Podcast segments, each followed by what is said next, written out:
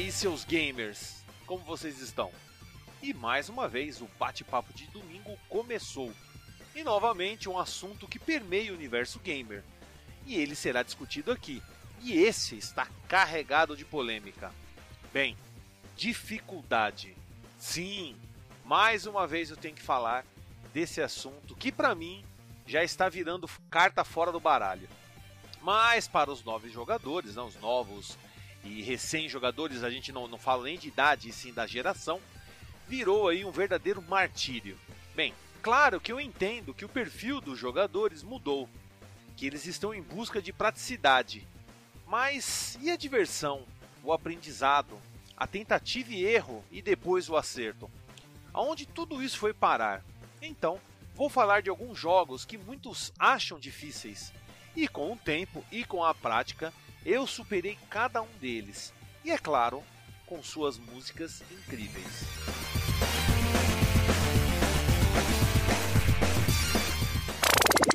A produção desse podcast foi realizado pela Hood On Produção Audiovisual.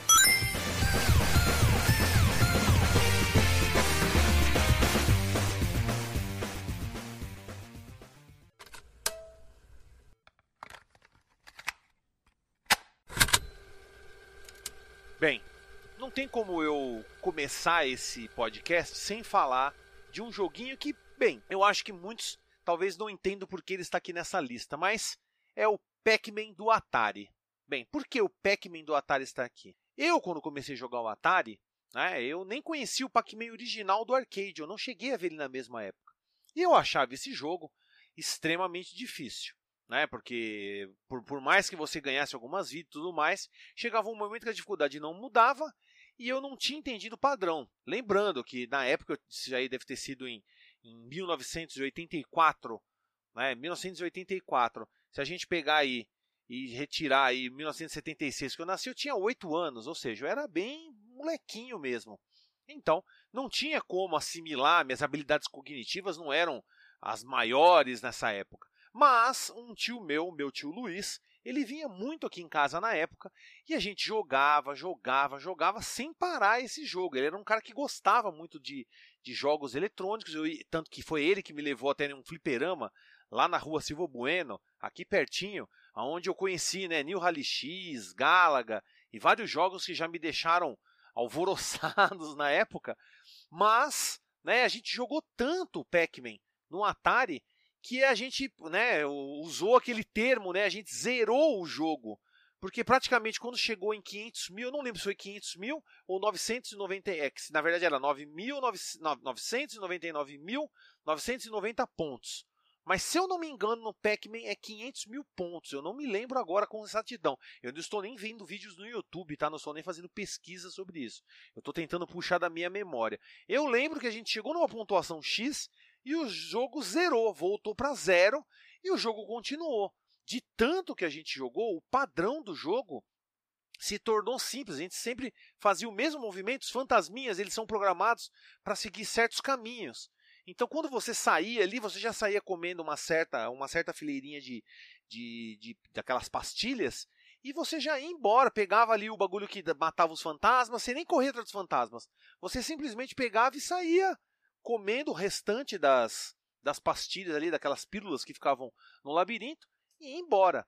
Então, poxa, não tinha como. Para mim, esse foi um dos primeiros jogos que, na minha visão infantil da época, era extremamente difícil. E mesmo hoje, né, se você pegar o Pac-Man do, do arcade ou mesmo do Atari, ele ainda não é um páreo fácil, né? Lembrando que a versão do Atari é uma versão assim sei lá, deformada perto da versão original mesmo de Pac-Man, né? E também, né, muitos não sabem, o próprio Pac-Man, né, foi responsável também pela quebra da Atari lá nos Estados Unidos. Não foi só o, ET que deu todo aquele crash dos videogames de mesa, né? Os consoles aí que você comprava, o Pac-Man tava junto nessa aí, né?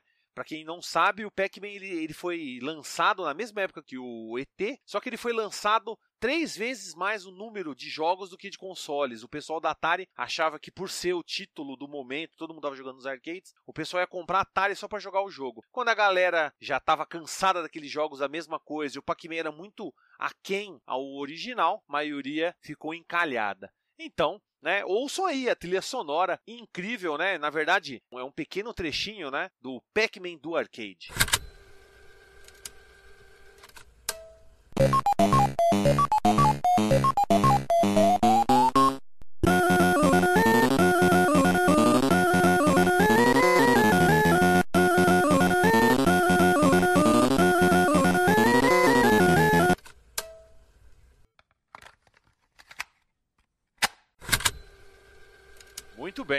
Temos que continuar aí destrinchando esses caminhos da dificuldade. E tem mais um jogo aí que praticamente foi o console na sequência que eu ganhei, né, que é o Master System, que trouxe aí um jogo que na época, né, e pelo menos ainda hoje eu vejo muita gente comentando que o jogo é 13, né, que é o jogo, né, do samurai alcoólatra, como eu gosto de falar quando eu faço quando eu fiz lives aí recentemente, eu falava que era o samurai alcoólatra, porque tudo que ele pega ali no jogo para aumentar a energia é saque. Então, obviamente, o cara é mó pinguço, mata fala, ah, matei os yokai e, e, e fica bêbado e fica contando vantagem. Se você não sabe qual jogo ainda, né, depois de todas essas dicas, é o Keisenden, um jogo sensacional do Master System e, como eu falei, para muitos, extremamente difícil. E para mim também, na época, foi bem difícil. Já nessa época eu devia ter já meus 12, 13 ou 14 anos e o jogo não é nada fácil, nada fácil. Porém, por ser um console que eu ganhei ali e foi um dos jogos que eu pedi para minha mãe porque eu gostei muito do jogo. Na verdade, o jogo por mais difícil que ele fosse, ele tinha uma temática muito sombria, ele tinha uma trilha sonora que condizia com o que estava acontecendo na tela, ele tinha os gráficos que eram, pelo menos para mim, muito chamativos para a época, então não tinha como, não tinha como eu não me apaixonar pelo jogo. E o detalhe, né, aí que tá, eu também acho que a, a dificuldade vai muito de jogador para jogador. É a pessoa que decide o quanto essa dificuldade vai ser boa para ela ou não. Por isso que não, a gente não pode também criar parâmetros parâmetros, né? chegar e falar não, que não sei o que. Por isso que eu sempre falo naquela minha frase célebre, né? Não existe jogo difícil, você que jogou pouco. E não é uma forma de desdenhar de ninguém, e sim um incentivo para que a pessoa jogue mais né, e consiga vencer aquele jogo que ela acha tão complicado. Bem, o Keysender, né, como eu falei, era impressionante, tinha realmente uma dificuldade, na verdade a curva de aprendizado dele é meio complicado, né, mas com tempo, com insistência, eu insisti bastante nesse jogo, foi um um dos, dos jogos, como eu falei, minha mãe comprou para mim na época. Eu joguei bastante e fiz questão de jogar porque eu queria vencer aquele desafio. Aí que tá. O meu tipo de jogador, ou acredito que da minha geração, era essa: de você pegar um jogo e quando você gostava, o jogo tinha aquele algo a mais, você queria insistir nele é a perseverança. E eu fui muito perseverante com o Keisenden, que não tem nem palavras assim para descrever. Vocês aí que acompanham o canal devem ter visto as minhas lives recentes desse jogo. E eu até platinei ele no Retro Archivements. Quem quiser conferir, é só entrar aí, Celso Affine, no Retro Archivements, e você vai ver lá o jogo platinado. Ou seja, eu tive muito tempo de jogo né, com o Keisenden. E ele tinha chefes que eram bem complicados, que você tinha que meio que sacar o que, que o chefe estava fazendo, o que, que o chefe o chefe estava jogando em cima de você para poder conseguir combater aquela, aquele inimigo, né? Então, confiram aí uma das trilhas aí do Senden, que pelo menos para mim é uma das mais legais.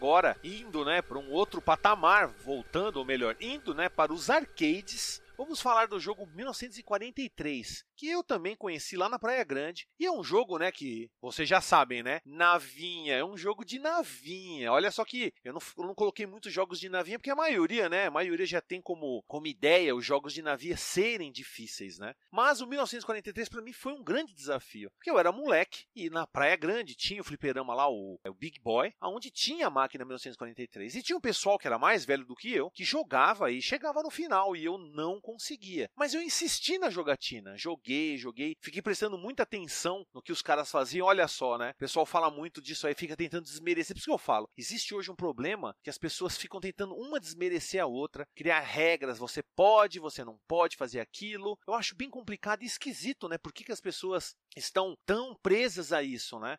Porque na verdade, é, o YouTube de hoje, né, naquela época, era você não ter ficha, ter tempo livre e ficar no fliperão esperando alguém melhor do que você chegar lá, jogar e você prestar atenção em tudo que o cara fazia. E aí eu fui pegando a manha de vários chefões, né? Porque na verdade o 1943 você vai enfrentando coraçados, aviões, todos eles têm um esquema, um macete. Eu também descobri muitos itens secretos dentro desse jogo, aonde você atirava em certos lugares aparecia um catavento, aparecia um morango, aparecia um barrilzinho, que tem a ver com o jogo Higemaru, né? Todos esses símbolos que aparecem nos jogos da Capcom. Não sei se até hoje, acho que hoje já não tem tantos esses símbolos, mas a maioria dos símbolos apareciam em todos os jogos. O catavento, o personagemzinho lá do Side Arms, todos eles tinha uma referência de outros jogos da Capcom.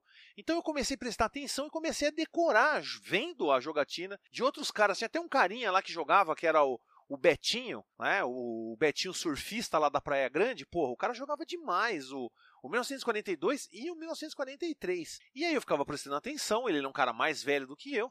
E, porra, sensacional. O jogo. Eu acabei destrinchando o jogo, vendo né, o pessoal jogando várias vezes. Ou seja, a dificuldade nesse caso foi superado não só pela insistência, mas pela minha, né, pelo meu tempo livre de estar lá vendo outro cara jogar e aprendendo alguns macetes que me propiciaram a chance de vencer aqueles desafios, porque os, os inimigos eram bem tensos, chovia tiro no jogo e a gente realmente precisava né, de alguma coisa para poder enfrentar esses inimigos aí. Bem, então confira a trilha aí do jogo 1943.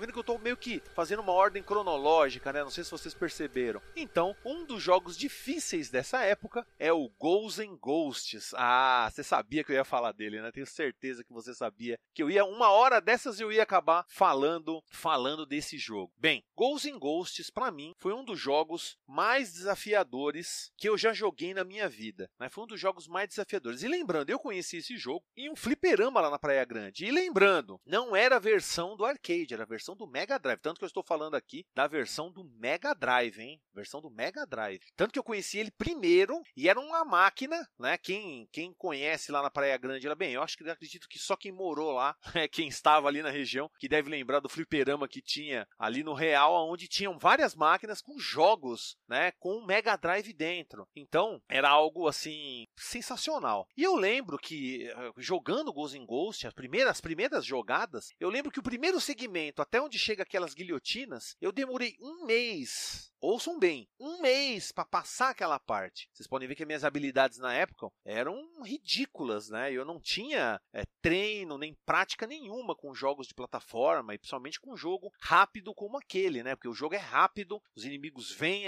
de tonelada e não tem como ficar é, tentando escapar pela tangente. Você tinha que ir, ir embora e saber o que tinha que fazer. Eu lembro que depois mais um mês demorou para mim chegar no boss e do boss demorou praticamente aí vai umas duas duas semanas porque eu vi um rapaz que jogava também nesse fliperama matando o boss, então deu para ter uma ideia. Porém, obviamente, né, não só joguei ele no fliperama. Quando meu primo comprou no ano seguinte o Mega Drive, eu acredito que isso seja em torno de 1989, não, 1990, pessoal. Em 89 eu já vi o jogo lá na praia. Em 1990 meu primo comprou o Mega Drive. E aí eu jogava muito na casa dele. E quando a gente alugava o Ghost and Ghost, não sei se vocês sabem, a versão do Mega Drive tem continuos infinitos. Então gente jogava, jogava, jogava, jogava e ia embora. E nessa de jogar milhões de vezes na mesma tela, eu já tinha pegado a manha de várias partes. E aí, quando eu fui de novo para a praia jogar esse jogo, eu já tinha uma, uma memória, uma praticidade em certas partes que me facilitaram. Só que, obviamente, demorou ainda um pouquinho mais um, dois meses, e logo depois disso eu já estava dominando o jogo. Mas se a gente for ver aí, praticamente foi um ano jogando direto. Tanto que o Ghost in Ghost, meu primo e eu mesmo aluguei, sei lá, centenas de vezes, né? Centenas, centenas de vezes. Esse jogo foi alugado, jogado, né? Não foi poucas vezes. Acho que alugado foi centenas centena, jogado lá no fliperama, mais uma centena. Sei lá, muitas vezes, acho que milhares de vezes que eu joguei esse jogo, passando aí de mil vezes que eu joguei ele. Então é óbvio, é uma consequência. Quanto mais você joga, mais você aprende, mais você entende do jogo. Então não teve jeito, né? O, Ghosts and Ghosts do Mega Drive foi é, aprendido com muito custo, mas que valeu, né? Eu adoro o jogo, o jogo tem uma mecânica super rápida, super divertida. Eu me divirto com ele. A dificuldade imposta não é impossível impossível, é isso que eu sempre falo. Não existe jogo impossível. Foi apenas uma questão de jogar mais, né? Querendo ou não, quem desiste, né? Quem desistiu do jogo, infelizmente, não conheceu ele de verdade, né? Isso para todos os jogos, né? Mas é que tá, né? Não vamos também forçar situações. Se a pessoa muitas vezes não gosta do gênero, é realmente procure um outro gênero, um outro tipo de jogo que lhe agrade mais. Então,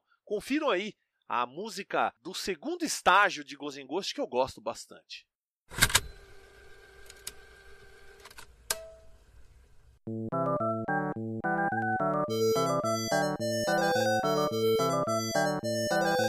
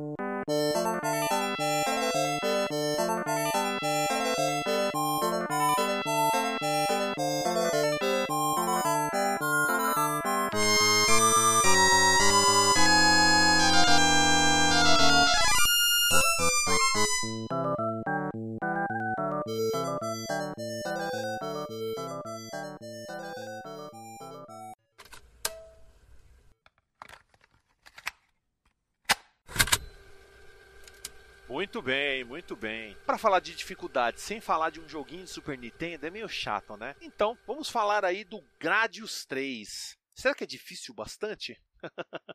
Bem, eu mesmo só fui aprender algumas manhas e, e masterizei o jogo recentemente. Né? Eu, eu até joguei ele na época, não era tão bom, terminei o jogo uma vez e pá, acabou. Porém, apareceu um desafio no Clube da Navinha, aonde né, o pessoal que fazia o maior score no Clube da Navinha, assim, você faz o maior score e aí você é coroado como primeiro lugar. E aí, beleza, tal, eu nem tinha jogado tanto jogo, joguei ali, tinha pessoas melhores do que eu, e entrou um, amigo meu, um conhecido, talvez vocês conheçam, né, o grande Inuendo, né, o nosso amigo Rafael Malaquias, do canal Inuendo, né, lá do Distrito Federal, um jogador incrível, né, que tem também essa mentalidade, que joga muitos jogos complicados. Você pode ver pela insistência, pela quantidade de tempo que ele dedicou ao jogo ele tem conhecimentos que nem o, jo o jogo Joe Breaker, né? Que é um jogo da Konami que eu realmente desprezo o jogo pela dificuldade. Por isso eu entendo. Tem jogos que a gente sofreu tanto que a gente não quer nem mais ver. Então a gente tem que também colocar na balança, falar assim, será que realmente, né? O jogo é que eu não gostei, mas não que ele seja difícil, né? Impossível, porque pô,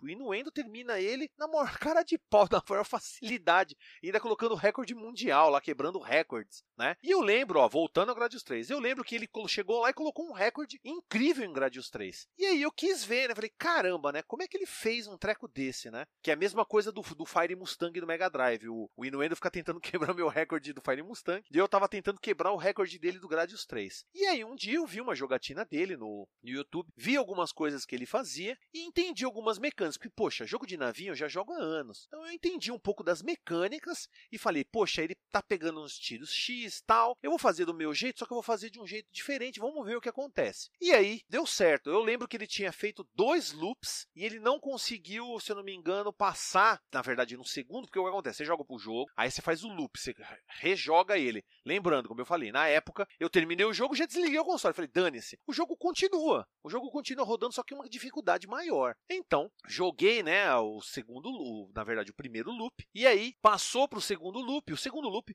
fica realmente difícil. Ele deve ter morrido na primeira fase ali do primeiro loop. Eu jogando, eu consegui passar essa fase do, do primeiro loop e fui adiante. Fui um pouquinho mais para frente. Se eu não me engano, eu cheguei no, no chefão da segunda, do segundo estágio, no segundo loop. Lembrando, né, o primeiro, a primeira vez que você joga não é considerado um loop. Depois que você zerou o jogo, né, terminou o jogo, ele lupa, então ele começa de novo. E aí na segunda, né, então tá certo, são três jogos, três jogatinas. Eu consegui fazer mais pontos que ele, tanto que hoje eu sou recordista lá no Clube da Navinha, né, graças à minha insistência. E tanto que recentemente eu estava lá num evento no Rota Geek 2017 e eu terminei o jogo lá, ou seja, eu já peguei as manhas do jogo. Eu jogo sempre que eu posso, porque o que acontece? Quanto mais você joga, mais a memória fica fresca. Então, de vez em quando, né, uma vez por mês eu vou lá e termino o jogo apenas para manter ele fresco na memória, né? Como Ghost in Ghost, Revenge of Shinobi e muitos outros. Então, fiquem aí com uma das músicas para mim, que é uma das melhores de Gradius 3, que é a música In the Wind.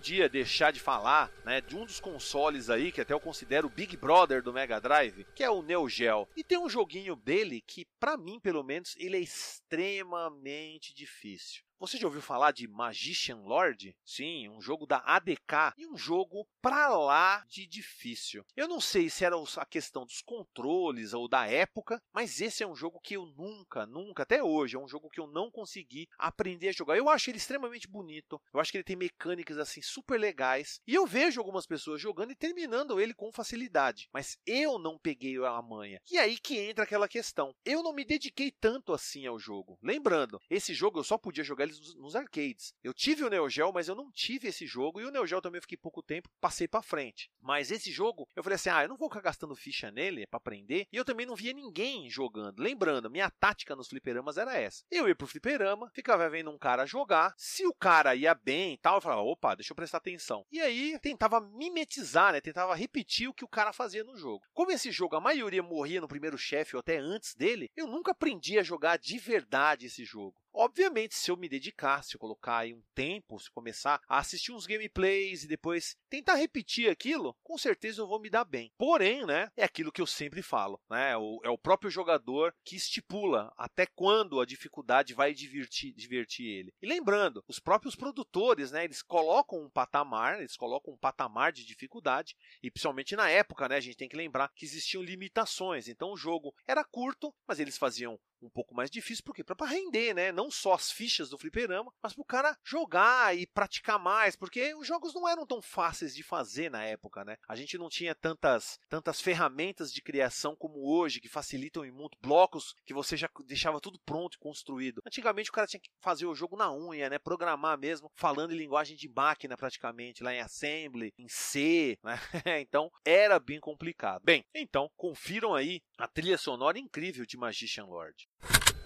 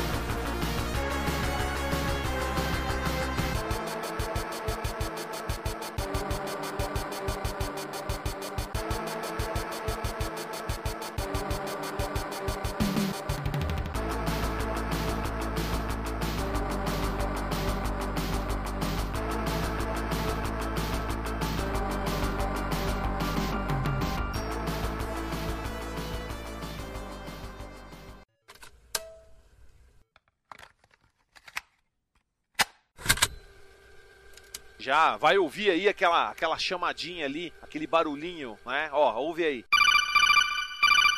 Ouviu? Já sabe que jogo que é, né? Metal Gear Solid. Poxa, Metal Gear Solid. Aí você vai me dizer, poxa, mas, poxa, Celso, tem certeza que esse jogo aí é difícil? Bem, ele não é um jogo extremamente difícil. Ele foi feito para ser difícil, mas era superável. Você tendo aí um conhecimento do jogo, sabendo, tanto que eu já fiz até um colecionando memórias, quem quiser conferir, é o colecionando memórias do Metal Gear, aonde eu não consigo, né, eu não consegui é, jogar o jogo na época, porque eu estava muito preso a geração 16 bits, né? Eu estava muito preso ali a aquela forma de se, de se jogar e eu não conseguia entender como que jogava aquele jogo. Eu falei assim, meu, que jogo merda, que eu não consigo fazer nada nesse jogo. Como assim esse jogo? Tá, eu achei o jogo um lixo. Falei, nossa, que jogo lixo. Eu achei ele extremamente complicado porque você, você entrava na base, se você batesse em alguém, começava a vir soldado, ficava um alarme tocando e você morria, morria. Eu falei, para. E aí só depois de algum tempo que eu fui realmente, né, descobrir que o jogo é de espionagem, você tinha que, ah, você tinha que entrar sem ser visto, você tinha que fazer certas coisas para poder cumprir certos objetivos sem ser visto pelos inimigos, sem entrar em combate. Não era um contra, né? Era um jogo totalmente com um padrão totalmente diferente, um conceito totalmente diferente, né? Tanto que eu até falo, né, que o Metal Gear é um dos grandes divisores de água. Ah, e lembrando, né, o colecionando memórias que eu falei sobre o Metal Gear é o colecionando memória 6, barreira entre gerações, porque para mim o Metal Gear é o divisor de águas da geração porque ele trouxe um conceito que foi muito explorado por muitas empresas de jogos. Todo mundo, todas as empresas queriam um jogo, né, estilo Metal Gear na sua, no seu currículo para poder chamar atenção, porque era o que estava chamando muita atenção. Mas a dificuldade mesmo que eu tive com Metal Gear foi terminar, porque o que acontece? Não sei se vocês lembram, mas se você terminasse é, no Very Hard, você podia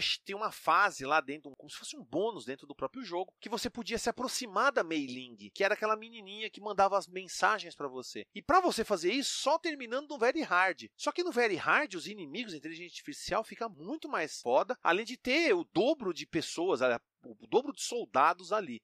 E lembrando, você não podia usar né, a bandana e nem podia usar aquele a camuflagem, porque você já perdia automaticamente, é... você já perdia aquela, aquela pontuação para poder né, contar como se fosse terminado. Então, nossa, era muito, muito complicado. Né? Fazer isso foi extremamente complicado. Chegar ali na Meiling e abrir ele, dar aquela explosão. Nossa, quando eu fiz aquilo, puta que pariu. Foi sensacional. E, obviamente, confiram aí, né? Vamos colocar a música da batalha de Metal Gear, porque eu acho que as músicas dos bosses, nas batalhas de Metal Gear eram bem tensas. Então, confiram aí.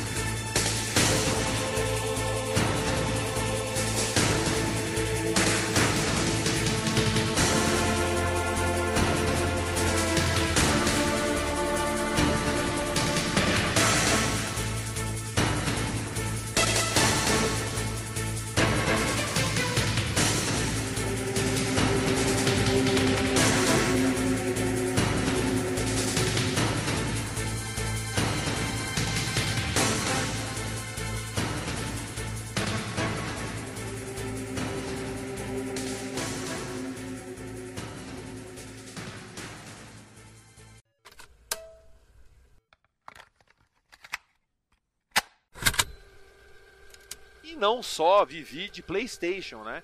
Também teve aí muitos jogos de outros consoles assim como o Nintendo 64. E aí você fala, nossa, tinha jogo difícil no Nintendo 64? Opa, pra mim tinha. E o nome dele era 007 GoldenEye. Aí acredito que muitos vão torcer o nariz. Porra, 007 GoldenEye é difícil. Aonde que é difícil? Bem, terminar o jogo realmente é fácil. Agora, cumprir todos os objetivos, fazer aqueles segredinhos para que você abrisse aquela fase final onde você enfrenta lá o, o negão do chapéu da cartola lá, você é louco. E pegar a GoldenEye mesmo, tá com o revólver dourado, não era nada fácil. Para mim, demorou bom tempo para poder fazer tudo e cumprir os objetivos. Porque você tem os objetivos da tela e você tinha os objetivos lá, tipo, não ser visto, matar o cara só com headshot, fazer isso e aquilo. Era extremamente difícil. Você não podia quebrar não sei o que, tinha que passar a fase em tanto tempo. Você é louco. Quantas vezes eu tive que jogar esse jogo para poder cumprir esses objetivos? Não tá no gibi. Eu acho que ele é um jogo, foi um jogo assim sensacional, mais um jogo também que foi divisor de águas porque trouxe aquele multiplayer, trouxe os FPS, né, que já estavam fazendo sucesso no PC, trouxe para os consoles, o que abriu uma porta maior. Muita gente começou a aprender a jogar FPS nos controles, tanto que hoje muita gente tem facilidade. Eu ainda, sinceramente, por falta de prática, olha só, por falta de prática, não tenho as manhas, né? Eu vejo meu sobrinho jogando COD, né, Battlefield no, no controle do PlayStation 3, do PlayStation 4, no, até no Xbox Xbox 360 e falo, cara, como que você consegue? Ele usa lá com uma facilidade incrível. Mas é que tá. A prática leva à perfeição. Sempre foi assim. As dificuldades estão exatamente aí. Quanto mais você se dedica, melhor você se torna. E obviamente no GoldenEye precisava de muita prática, muita paciência e muito treino. Ainda mais porque é, eu, eu, tenho uma certa algeriza né, com o controle do Nintendo 64. Né? Eu não, nunca curti aquele controle. Então, Confiram aí a trilha de 007 GoldenEye.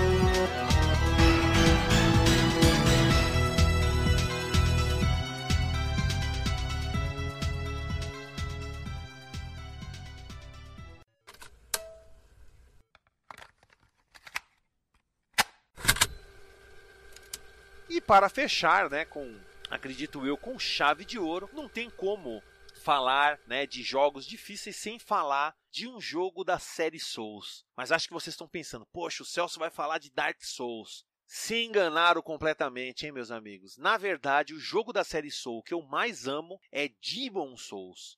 E isso porque na época que o jogo saiu, eu ouvi muita gente falando que era um jogo extremamente difícil, que era um jogo meio que baseado nos jogos antigos, que tinha uma carinha, tinha um jeitão assim de Ghost in Ghost, que o, que o criador tinha se baseado em coisas do Ghost in Ghost, de outros jogos difíceis. E isso ficou na minha mente durante muito tempo. Tanto que quando eu comprei o PlayStation 4, e isso faz o que? Uns dois anos, foi 2015 que eu comprei o, o PlayStation 3, né? Foi em 2000 e, isso, 2015 que eu comprei o PlayStation 3.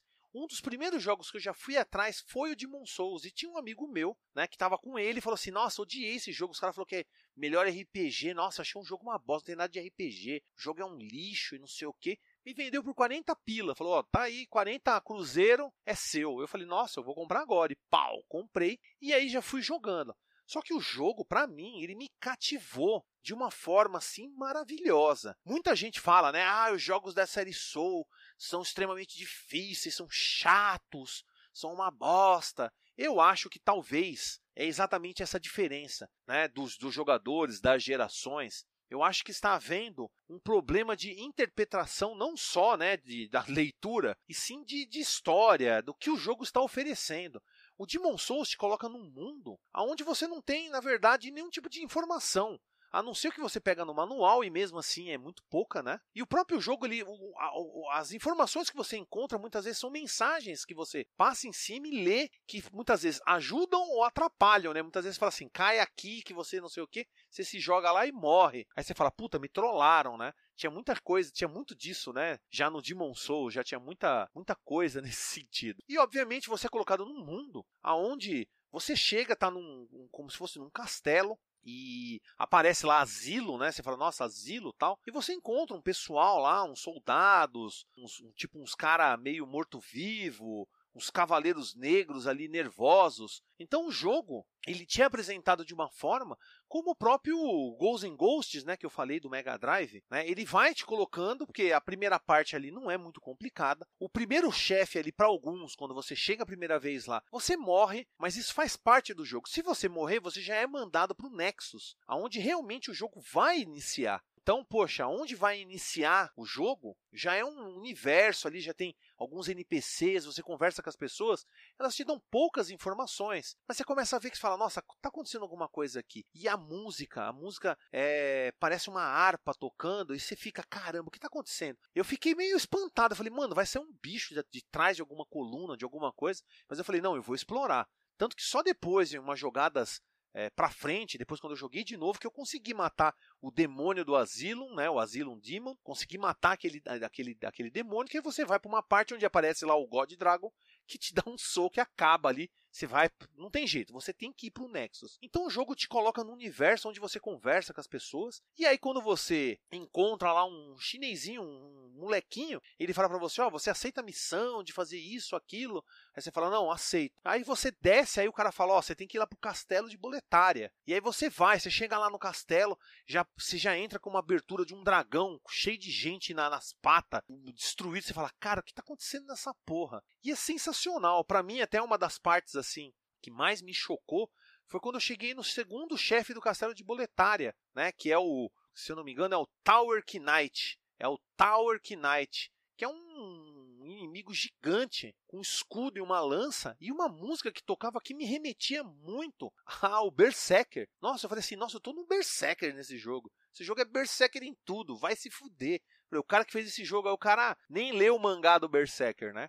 E a dificuldade não tá só nessa questão da história. O jogo é punitivo. Se você erra, se você tenta ir para cima de vários inimigos, os inimigos vêm e te esfacelam, te quebram. E aí você perde tudo aquilo que você reuniu de souls que Souls é a moeda do jogo. Então, se você tenta chegar naquele local e faz a mesma burrada de atrair uma porrada de inimigo e você morre antes de recuperar aquela Souls, você perde todas elas. Então, talvez para alguns jogadores isso seja frustrante. Para mim, não. Para mim foi algo, nossa, que eu falei assim, cara, fazia tempo que eu não jogava um jogo que me dava uma dificuldade aonde você tinha que ter, né, um certo, você tinha que criar, formar uma estratégia. Tanto que eu falo, né? Alguns discordam totalmente, acredito que vocês também têm todo o direito de discordar. Eu vejo esse jogo muito como um hack and slash, né? Porém, ele tem vários elementos de RPG. Para mim, o Demon Souls, Dark Souls, a única coisa de RPG que ele tem é o sistema de evolução, né? A, a conversa com os NPCs, a falta, né, de, de muitas coisas assim que outros jogos como de hack and slash tem, mas essencialmente você tem que brigar com os caras como hack and slash, mas a diferença dele é que você não pode sair espancando, spamando. Você tem estamina, então se você bater muito, chega uma hora que você não consegue mais golpear e nem se esquivar dos inimigos, nem defender, não fazer nada. Você só vai tomar golpe dos inimigos. Então ele é um jogo que traz elementos mistos, ele, ele é um jogo híbrido de vários, vários elementos de outros jogos são colocados nele de uma forma que, pelo menos para mim, é excepcional. É, uma, é, uma, é um conjunto, assim, a obra em si, aquela, aquele mistério, aquela, aquela imagem dark que o jogo traz, esse sistema de combate que é bem é, complicado, você tem que realmente saber o que está fazendo, você não pode simplesmente se jogar em cima e pá, pá, pá, bater. Então, tudo isso, todo o conjunto dessa obra, para mim, torna ele incrível. Mesmo sendo assim, tendo uma dificuldade alta, ele tem vários fatores que, pelo menos para mim, trazem tudo isso que eu estou falando aqui agora para vocês, né? Que Pode ver que eu estou exaltando até demais esse jogo, né? Então, confiram aí a trilha do Tower Knight, né? O, esse cavaleiro gigante que eu falei, que é fenomenal. E agradeço aí a todos que ficaram até agora ouvindo aí o podcast e não deixem de conferir outros né, podcasts que eu fiz onde falo sobre mais um pouquinho sobre esse tema, que é o dificuldade. Qual o limite para ela? Isso eu estava acompanhado de vários amigos. Então, se eu fosse você, eu não perderia essa e o link vai estar aí na descrição, né, junto com o podcast. Então, obrigado pela paciência, pela sua preferência e fui!